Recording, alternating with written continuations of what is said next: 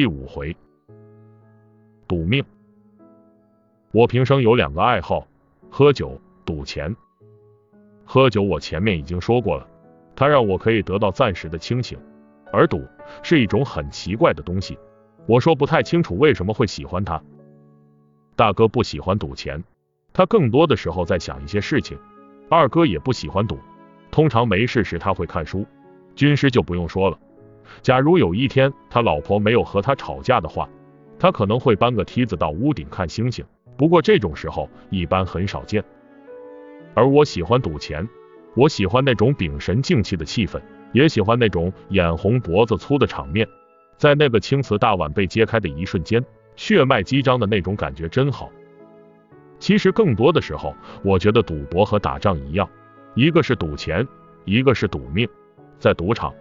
如果你遇到一个高手，那么你的赢面会小很多。同样，在战场上，如果你遇见吕布，那你活着回来的机会也很小。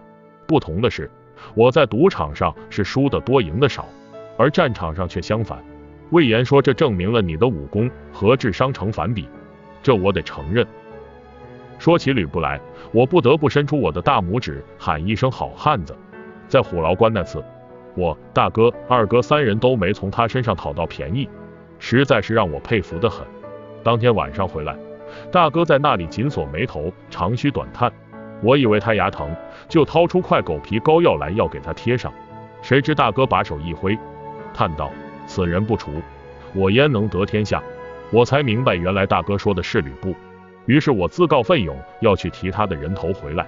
虽然我知道他提我的人头的可能性要大一些。但大哥的心病就是我的心病，大哥的天下也是我的天下。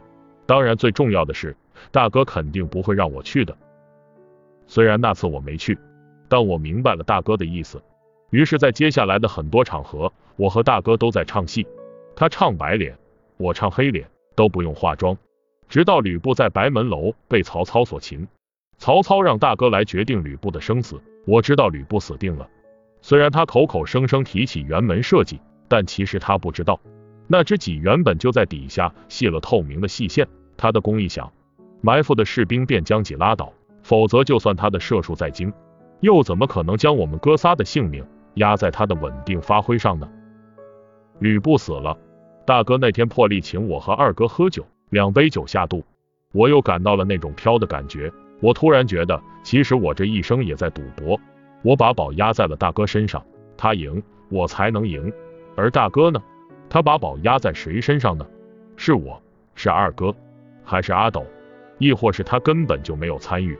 酒劲上涌，我又糊涂了。